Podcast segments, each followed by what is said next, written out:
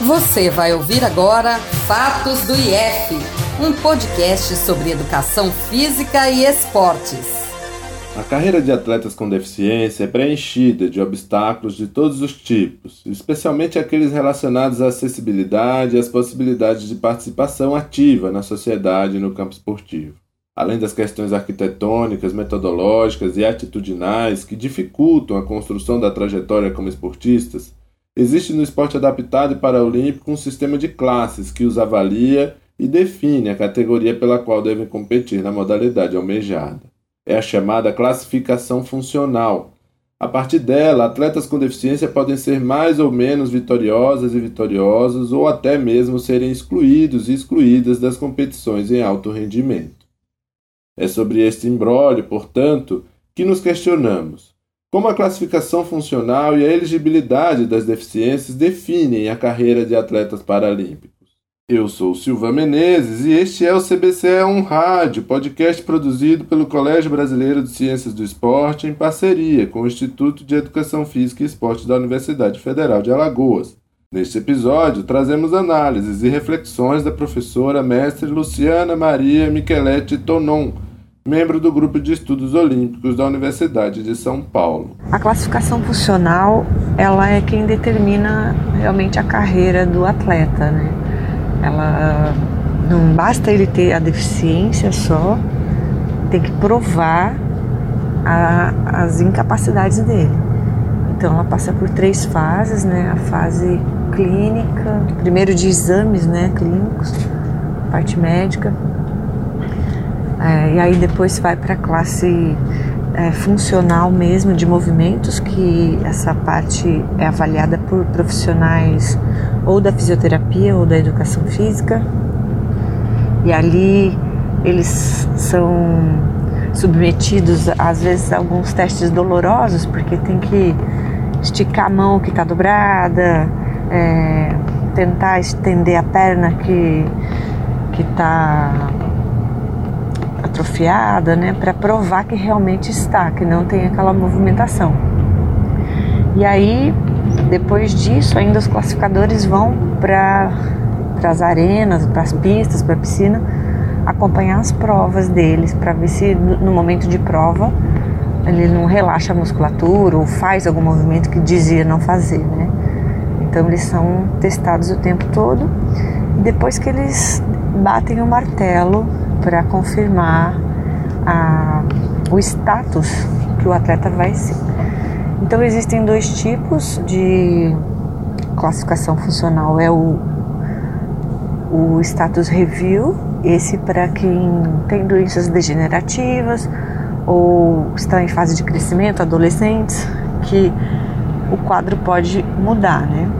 E tem o status confirmed, né, que é confirmado a deficiência, por exemplo, para os amputados ou uma formação congênita que não vai ter mudanças mais, é aquilo e pronto, acabou, né? Então, uh, as pessoas que ficam no borderline, que a gente chama, né, de, entre uma classe e outra, como por exemplo foi o caso do nadador André Brasil, ele era borderline na classe 10. E quando a pessoa está nesse limite entre uma classe e outra, é sujeito a interpretações, né? ah, depende do classificador que pega ali no dia, ele vai interpretar ah, se a pessoa tem movimento ou não tem, né? E, então é um, é um risco também, né, de estar nessa posição. Ah, é as pessoas que passam por status review, a cada dois anos elas são obrigadas a refazer e quando é estado muito severo, por exemplo, a Beth Gomes, que tem esclerose múltipla, ela tem que fazer anualmente essa reclassificação. E isso sempre é um é uma tortura, digamos assim, para ela, porque aconteceu, por exemplo, na Rio 2016, que nas vésperas praticamente durante o evento teste do Rio, ela já tinha índice para ir para os jogos, já estava tudo certo, e aí ela passou por uma reclassificação e a classificadora interpretou que ela tinha tônus muscular. sendo que a, é, a esclerose múltipla tem muitos espasmos.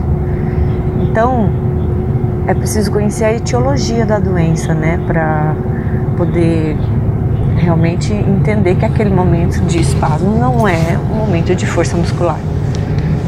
Né? Por mais que esteja enrijecido, não é que não significa que ela tenha aquele tipo de força, né?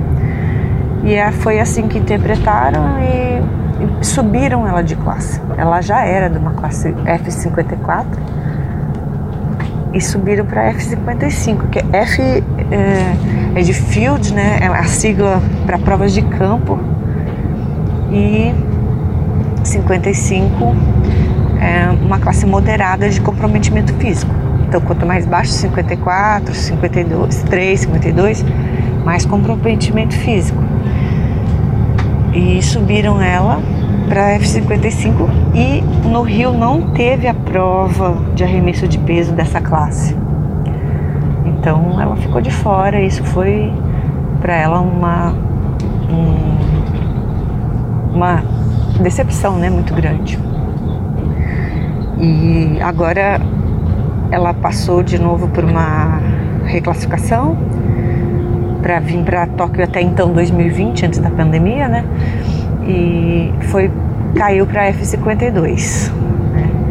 E recentemente teve que fazer de novo, né, para vir para Tóquio 2020, é, 2020 em 2021, né, com esse adiamento da, das Paralimpíadas, ela teve que fazer de novo, mas ficou em F52. O interessante é que eles esperam essa classificação e mesmo que caia de classe, como a Beth caiu para F52, é, quando sai o resultado dá um alívio e uma alegria muito grande, porque ela vai continuar sendo competitiva, né? ela vai continuar na competição. Mas é uma dicotomia, porque isso significa que a doença dela piorou, né? Então, é, elas vivem nesse paradoxo entre lutar pelo tempo de vida, né, para que ele se prolongue na Terra com o esporte e ao mesmo tempo contra o tempo quando elas vão para a pista ou para a piscina tem que lutar contra o relógio, né? Então ah, elas não olham para a deficiência se ou se tão pior o quadro o amor pelo esporte é tão grande assim, né? De querer continuar competindo, lutando e também porque a para não acabar a carreira delas, né? Porque quer queira que não, o atleta depende disso, né? Financeiramente, das bolsas, bolsa atleta, bolsa pódio, né? Então é, é uma a, se a classificação determinar algo que ela não possa é, continuar competindo, isso causa, isso sim causa tristeza, né? E, e quanto à doença, elas assim, vão levando amigavelmente. Assim, a esclerose múltipla existe, ela é minha companheira e está aqui. É assim que a Beth sempre fala, né? Nas entrevistas dela. Então, isso é um fato curioso. Você acabou de ouvir um podcast produzido pelo programa de extensão Rádio IF, do Instituto de Educação Física e Esportes da UFAL.